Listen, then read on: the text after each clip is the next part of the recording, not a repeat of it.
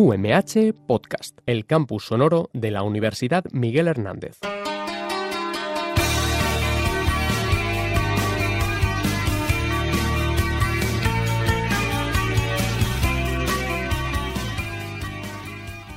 Mariana del Moral es alumna del grado de biotecnología, alumna de intercambio del Instituto Tecnológico Superior, no, Instituto de Estudio, no, y ¿cómo es? Instituto Tecnológico de Estudios Superiores de Monterrey, y TENS, mejor conocido como el TEC de Monterrey, y que ha estado con nosotros en este primer cuatrimestre en, eh, en el grado de biotecnología.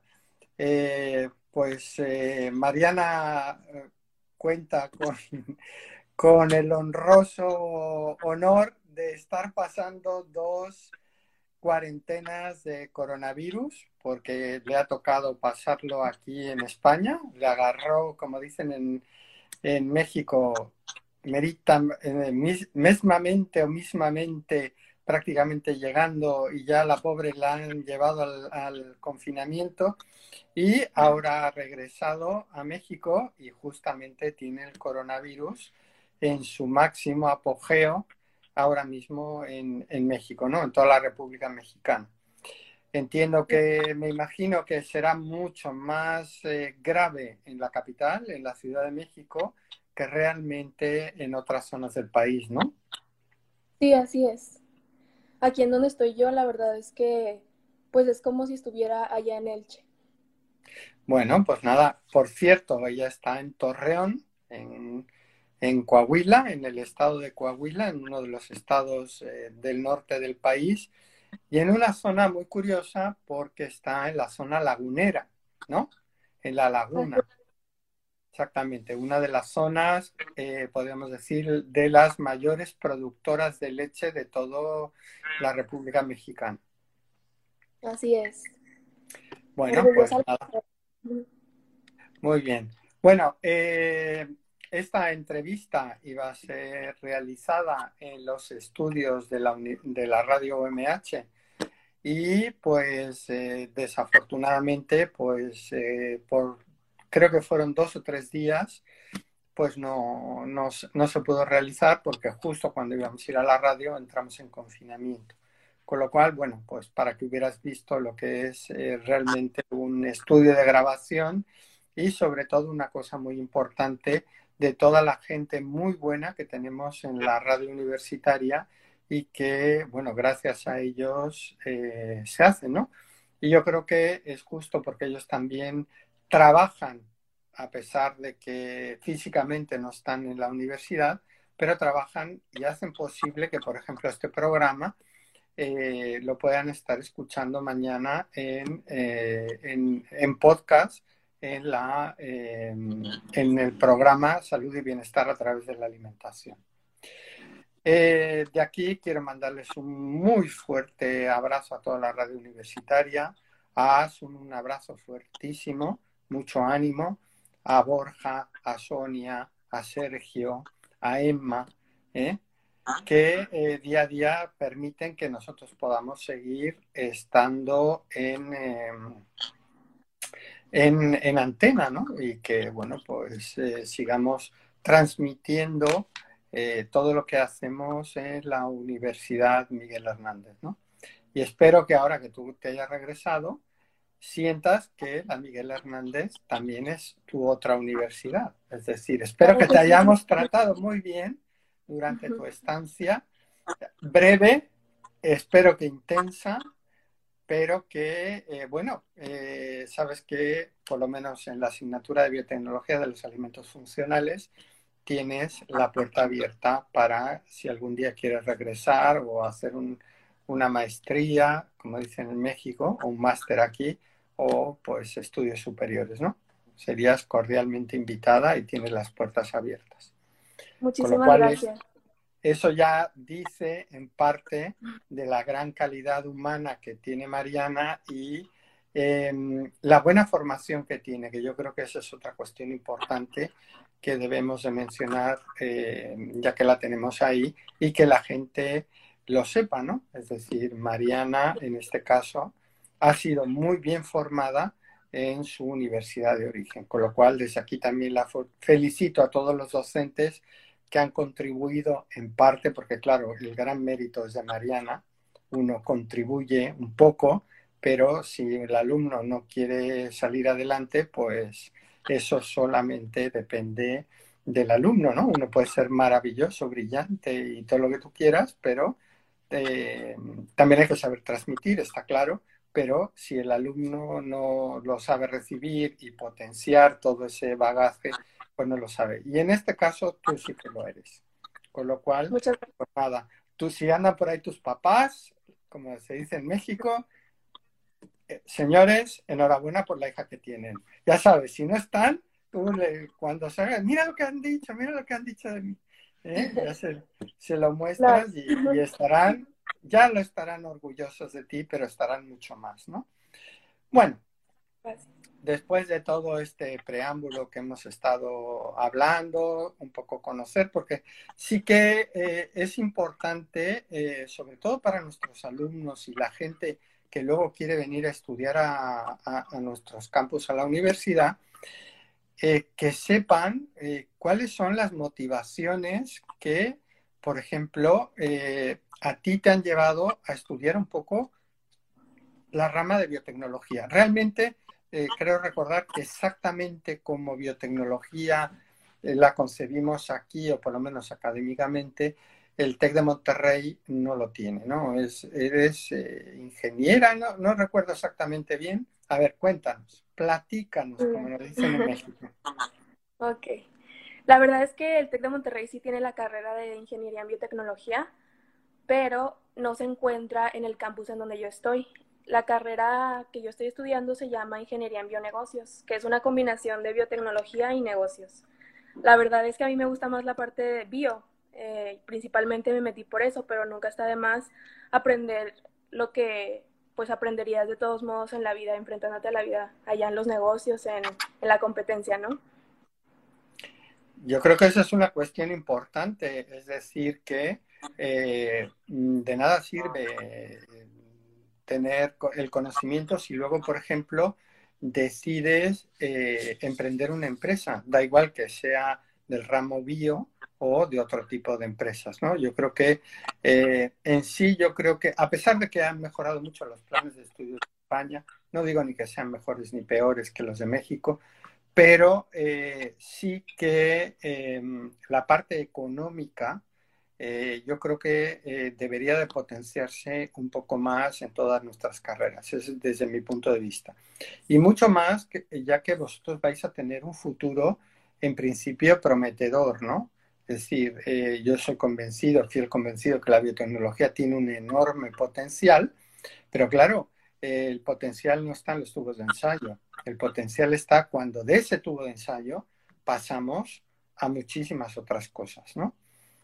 Eh, mejoras de cultivos, eh, vacunas, biosensores, eh, alimentos funcionales, etcétera. Yo creo que ahí es donde está, pero para poder pasar necesitas una base financiera, digamos, o de economía, ¿no?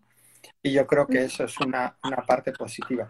Si algo que conozco poco al TEC de Monterrey es que siempre tienen carreras muy innovadoras y yo creo que quizá la que tú estás cursando eh, es, una, es una muy buena opción, ¿no? Así es. Bueno, pues ya me imagino que estarás ya dentro de tus últimos años, así que dale el empujoncito que, que falta para que lo termines y seguro lo terminarás muy bien.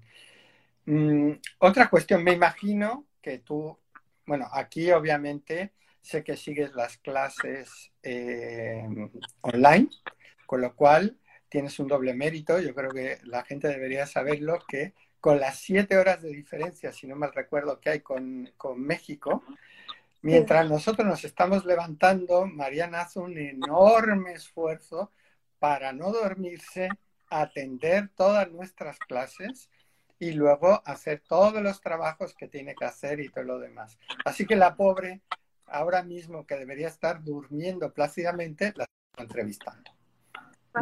Así que muchas gracias por, la, por habernos concedido la entrevista y eh, pues nada, eh, felicidades por ese, por ese tipo de cuestiones. Em, ¿Cómo ves, para que la gente cuente, cómo ves tú como alumna la docencia online? Es decir, porque estoy convencido que tú, vamos, que te la has encontrado, ¿no? Porque me imagino que en el TEC de Monterrey, e igual que en la Miguel Hernández, tienes la, tendrías la, la, mm, las clases eh, con el profesor en el aula, con prácticas de laboratorio, etcétera, ¿no? ¿Cómo ves como alumna la docencia online? Pues la verdad, yo veo que es un esfuerzo muy grande que hacen los profesores porque no es fácil pasar de estar en un aula y eh, tener ejemplos y poder comunicarse con los estudiantes de una forma más fácil a estar en línea cuando hay muchas barreras de por medio, eh, la principal sobre todo el internet que a veces falla y que es muy complicado eh, pues esa comunicación directa, ¿no? en el TEC de Monterrey ya había tenido la oportunidad de de tener clases en línea, les llaman clases FIT, y pues la verdad no eran mucho de mi agrado, no por la no por los profesores ni por la materia en sí, sino que yo soy mucho de preguntar a la hora de estar en clase y no sé, no es lo mismo que estar así por internet. Yo opino lo mismo que tú. Yo sé que no, quizás sea lo políticamente correcto, pero opino exactamente contigo. Porque también eh, cuando uno como profesor sabe perfectamente si te han entendido o no, porque tú los miras a los ojos y sabes o le puedes hacer algún tipo de pregunta. Y entonces eh, no es lo mismo verte y aunque tú me digas eh, sí, sí, pero yo te veo cara de que no, no, además es así. Y de la otra forma, pues nada, te dicen, sí, sí, yo lo he entendido y ya está. Bueno, pues tú te crees que lo han entendido, pero luego en los exámenes es donde tú ves realmente si realmente lo entendieron o no, ¿no? Pero bueno, eso es algo que nos han robado. Y además sé que tú el coronavirus mm, te vas a acordar mucho de él porque te han... Exactamente, tú lo tienes en ración doble. Pero no me refería ya tanto al confinamiento y todo lo demás, eh, sino porque em, de, de eso que tú dices, la parte práctica, eh, te ha privado el coronavirus de desarrollar un nuevo producto. A ver, cuéntanos, cuéntanos, a ver, ¿qué era lo que tenías pensado? Porque aquí nuestra fuente de información nos chiva de todo, nos pasa el, cotilleo de todo lo que pasa en las aulas.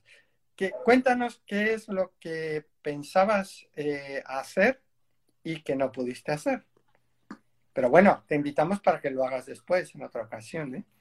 Ojalá, ojalá se pueda. Y, la verdad es que sí voy a poner todo mi esfuerzo, aunque no se pueda en España, pues aquí en México sí me gustaría llevarlo a cabo. Este, pues yo iba a realizar una tortilla eh, a base de chayote, harina de legumbres y quinoa. Este, sobre todo escogí la tortilla porque la tortilla es la base de la, de la alimentación aquí en México. Eh, no te puede faltar una tortilla en todas tus comidas. Entonces yo quería dar esa alternativa saludable a las personas que batallan mucho para dejar la tortilla cuando se ponen en un régimen alimenticio. Yo creo que eso está muy bien, esa es una cuestión. Hay que decir para el público español que las tortillas son las tortitas mexicanas, ¿eh? las de los, de los burritos, que es como realmente se conoce. Para México eso es inconcebible, vamos, un mexicano está claro que la tortilla sabe, cuando dice tortilla sabes de quién estás hablando, ¿no? La tortilla de maíz, amarilla, blanca, etcétera, y si no ya lleva el apelativo, ¿no? Tortilla de trigo y, y, ya está, ¿no?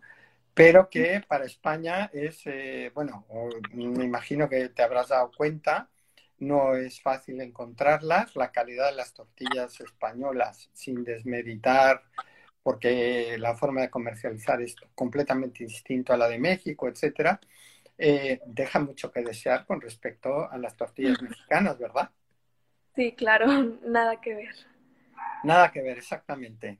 Eh, quien prueba una verdadera tortilla mexicana hecha en la tortillería y eh, saliendo calientitas y con un poco de sal, vamos, no se les olvida ese sabor único, inconfundible que tiene. Y por mucho, se entiende, ¿no? Obviamente que eso no puede ser porque no es un producto comercializado como se haría en México, ¿no? Es decir, realmente en México se come muy poco pan en proporción a lo que se come de tortilla. Y aquí, pues, es justamente todo lo inverso. Pan encontramos de muchas variedades, pero tortillas las encontramos ya envasadas y con una serie de aditivos para poder mantenerlos en conservación. ¿no? Así es. Así que nada, metemos una fruta, perdón, una verdura que solamente en ciertas partes de Valencia la conocen, como es el chayote, y que es muy conocido en, en todo México, ¿no? Y que se utiliza.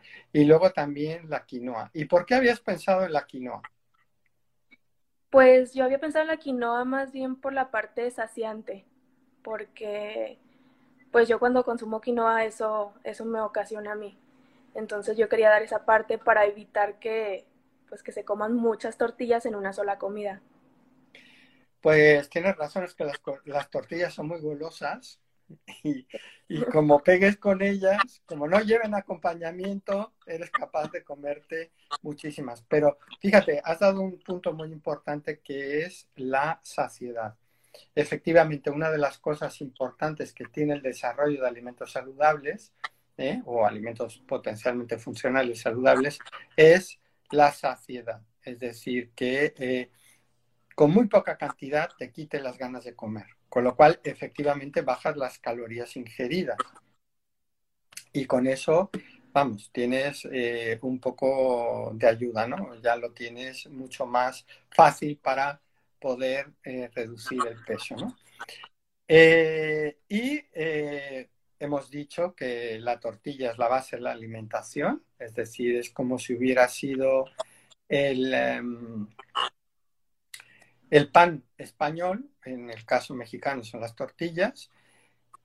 ¿Y qué caracteriza, tú como mexicano, qué dirías que caracteriza a eh, a la comida mexicana. Es decir, tú donde vayas, ¿qué es lo que primero te dicen? Porque, por ejemplo, nosotros salimos a muchos países y lo primero que se, a la gente te dice, paella, paella, y si eres inglés o vídeo por ahí, paella, paella, para ti paella. Bueno, pues eh, en este caso, ¿cómo dirías que es este lo mexicano?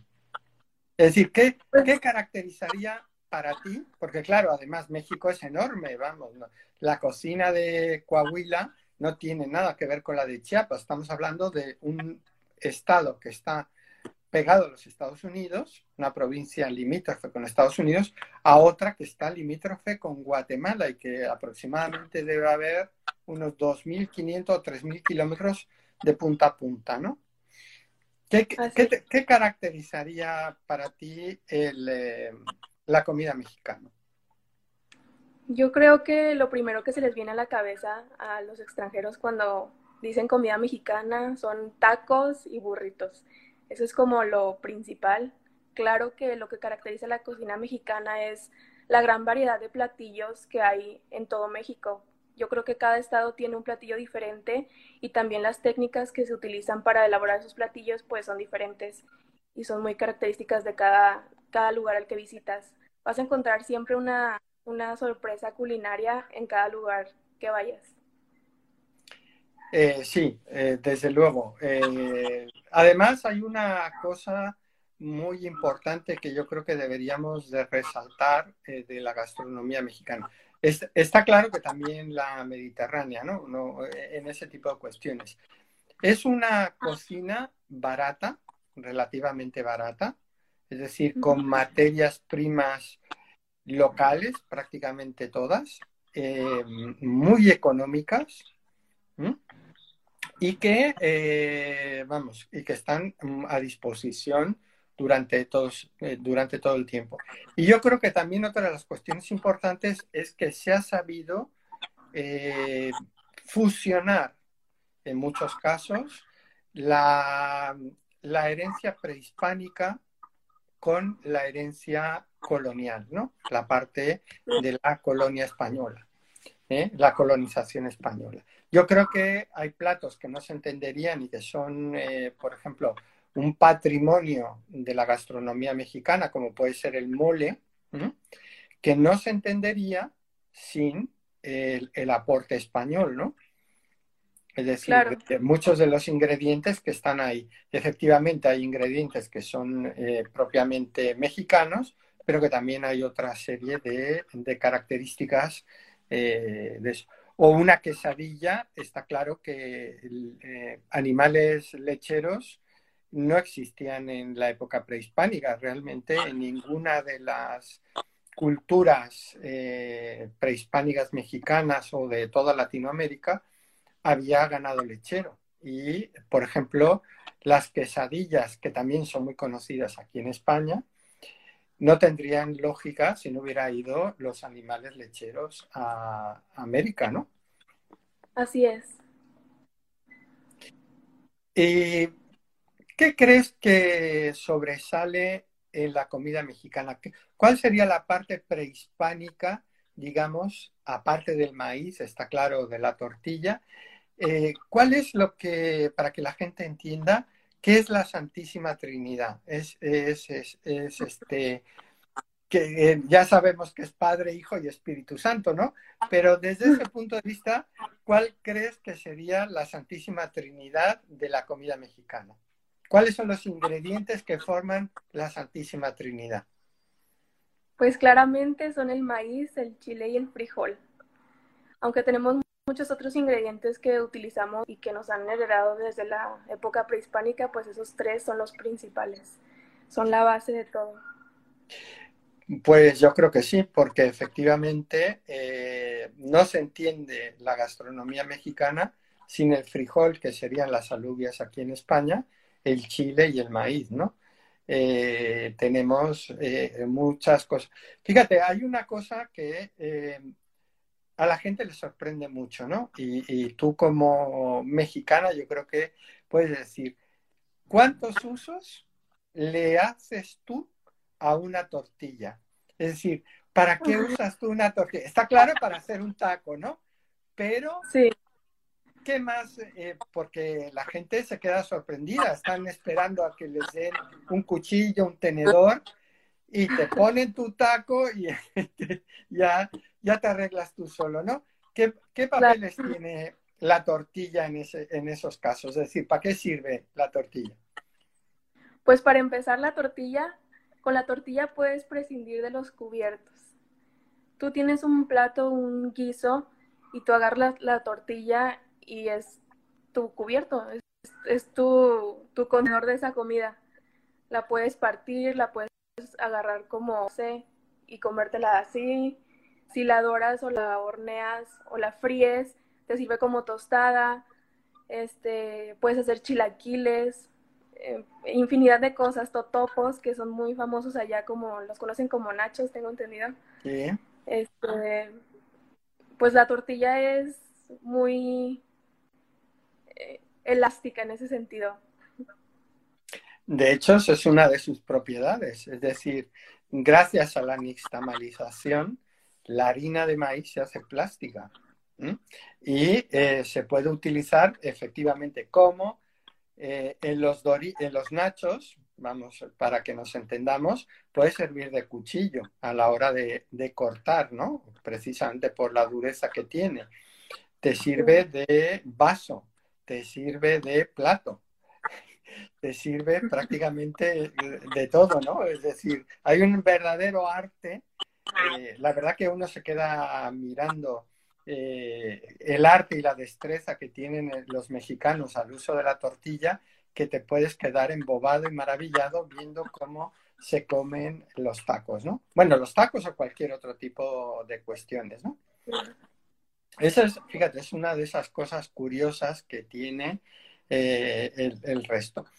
Sí, y hay otra cosa que también muchas veces a la comida mexicana se le achaca, injustamente, ¿eh? desde mi punto de vista, se le achaca que tiene muchas calorías, ¿no? Porque lleva muchas salsas, eh, muy, muy condimentada, etcétera.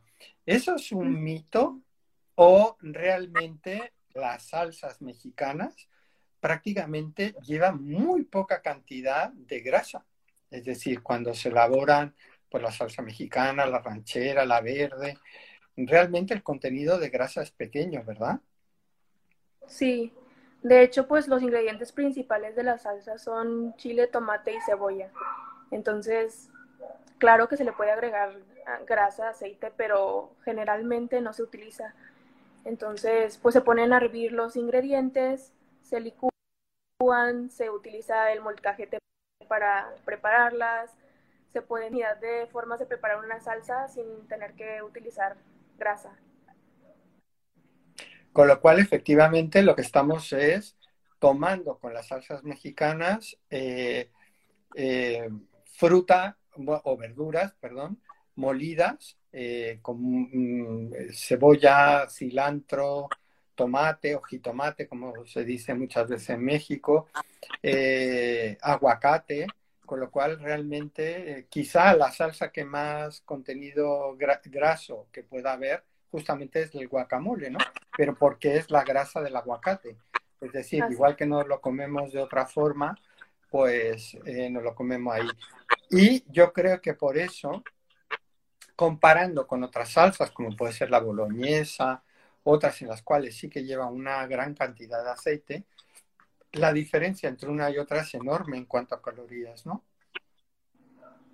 y luego también eh, muchos de los tacos, por ejemplo, el taco a pastor, que no, que realmente eh,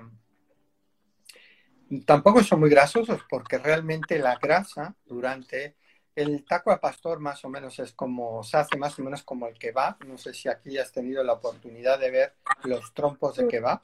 No sé si se llaman trompos o no. En México son los trompos de, de la carne al pastor, ¿no?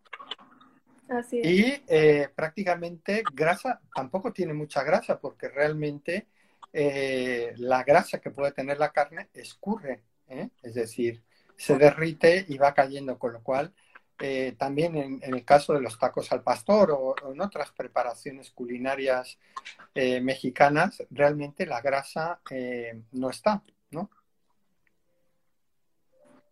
Así es. Eh, ¿Qué más nos podrías, eh, ahora ya que estás en México, y digamos, eh, para que a todos los que nos estén oyendo, les digas, cuando salgamos todos, no solamente México, España, salgamos aquí del COVID, no se deben de, de perder que deben comer. No, pues infinidad de cosas, tacos, enchiladas, tamales, Mira, el tamal no, el tamal no se ve muy a menudo por aquí.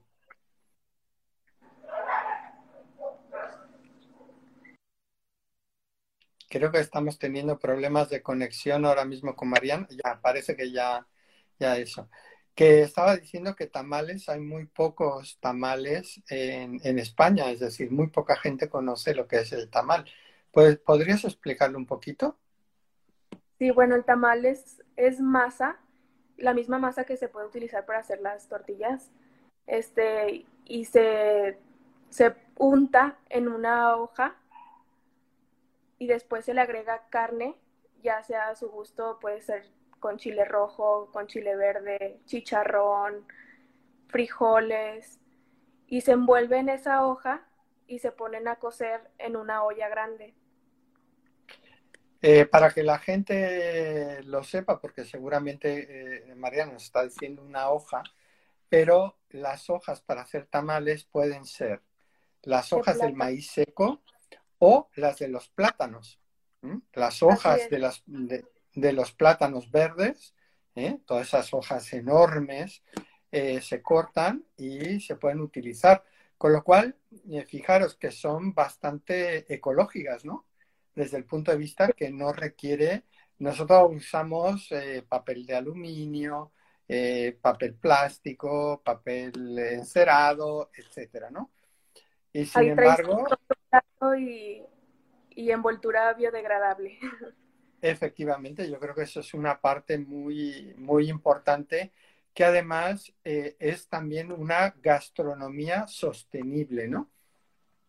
Eh, producto local y eh, utilización de todos los recursos y además con todos ellos son biodegradables.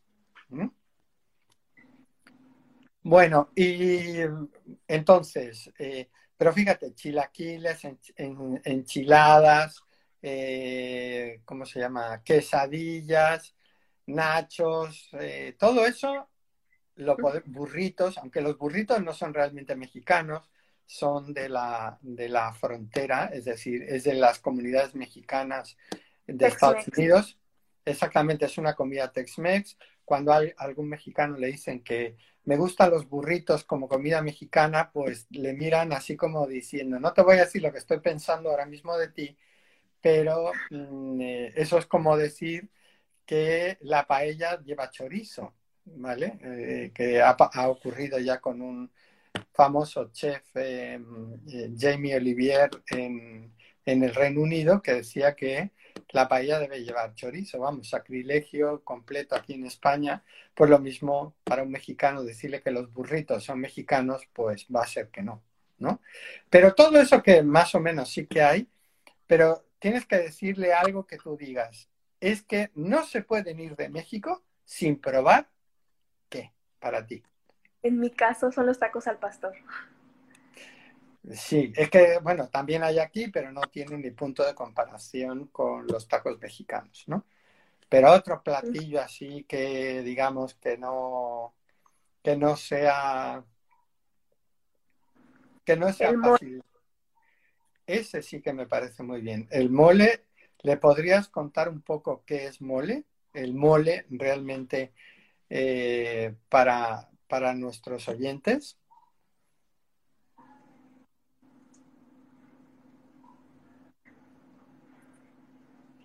Sí, se cortó un poquito.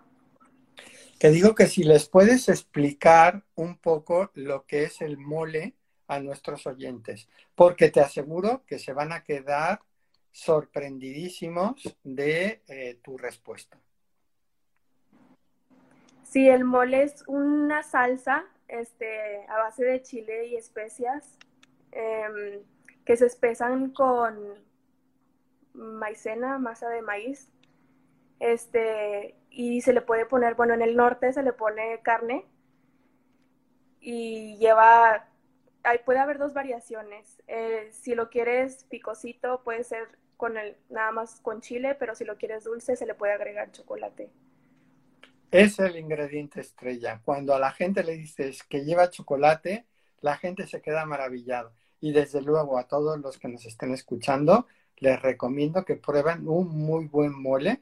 Eh, yo sé que tú eres del norte, pero el mole poblano es uno de los mejores, sin ofender a ninguna región mexicana, ¿eh?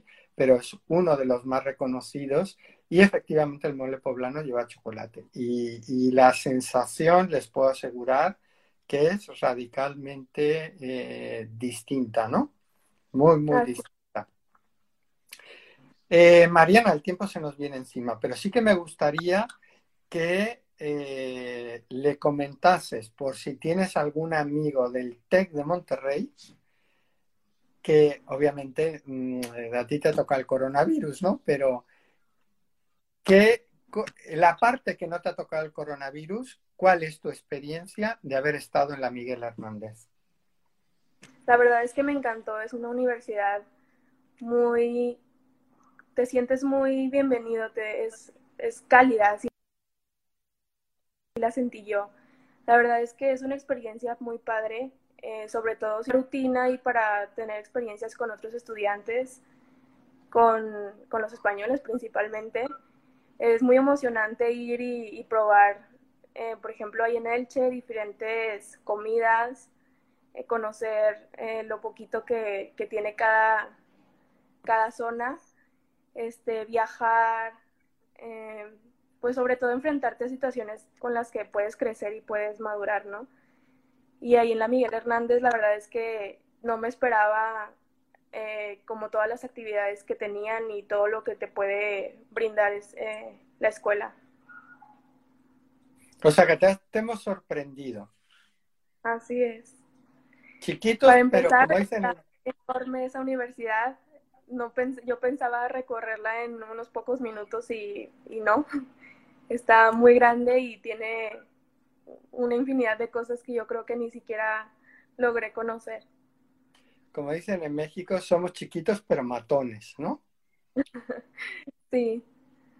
Bueno, pues me alegro mucho de que tu experiencia eh, haya sido muy buena. Además, hay una cuestión que muchas veces la gente, por ejemplo, en tu caso, también sabemos por documentación que eh, tenías también un compañero italiano, ¿no? Así es. ¿Mm? Padre convivir con diferentes culturas en un mismo salón. Ahí combinamos españoles, con italianos, con mexicanos, entonces, pues fue una experiencia muy agradable, la verdad. Bueno, pues me alegro mucho. Me alegro mucho y sobre todo que eh, el tiempo que hayas podido estar no confinada, eh, te lo hayas pasado bien, que hayas aprendido mucho.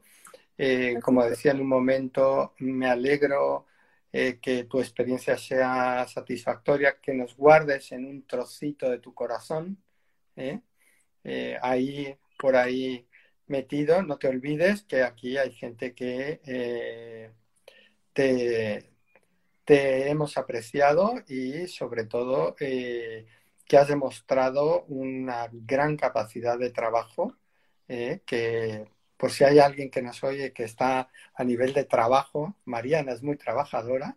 ¿eh? Se nos ha cortado otra vez la, conexión, a ver si podemos conectar en un... Eh, estaba diciendo que por si nos oía un empresario, ¿eh? doy fe de que Mariana es muy trabajadora, es una persona muy trabajadora y que no siempre se encuentra eh, gente con esas características. te felicito por el paso que has tenido aquí.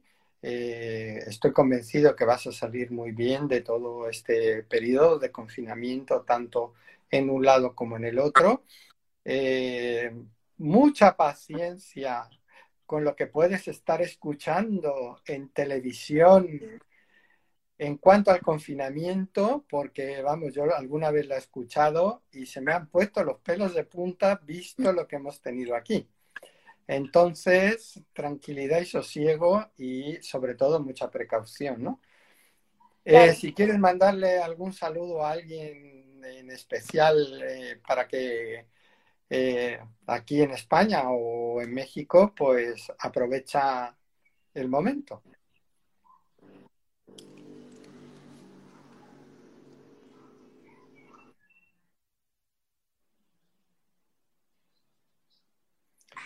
Eh, creo que se ha cortado.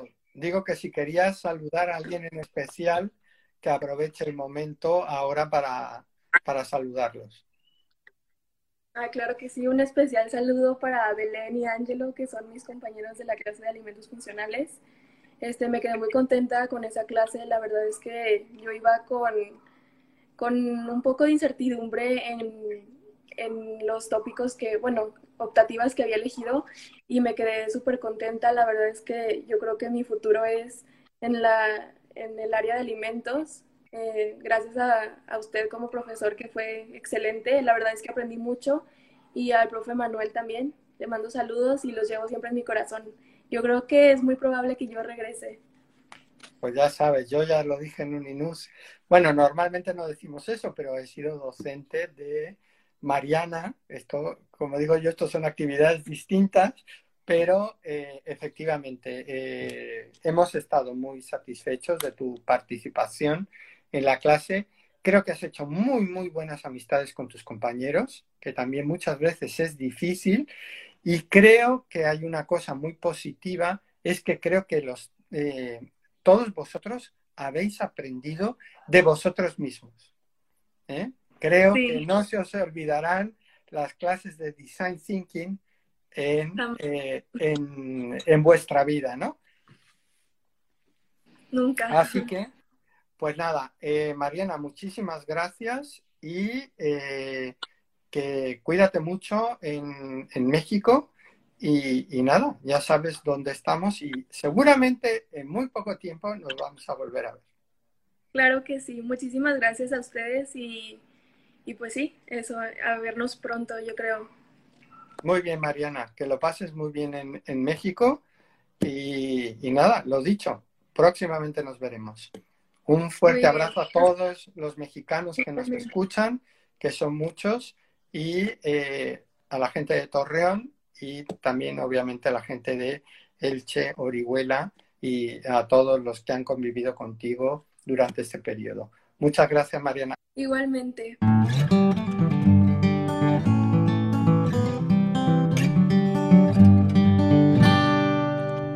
UMH Podcast, el campus sonoro de la Universidad Miguel Hernández.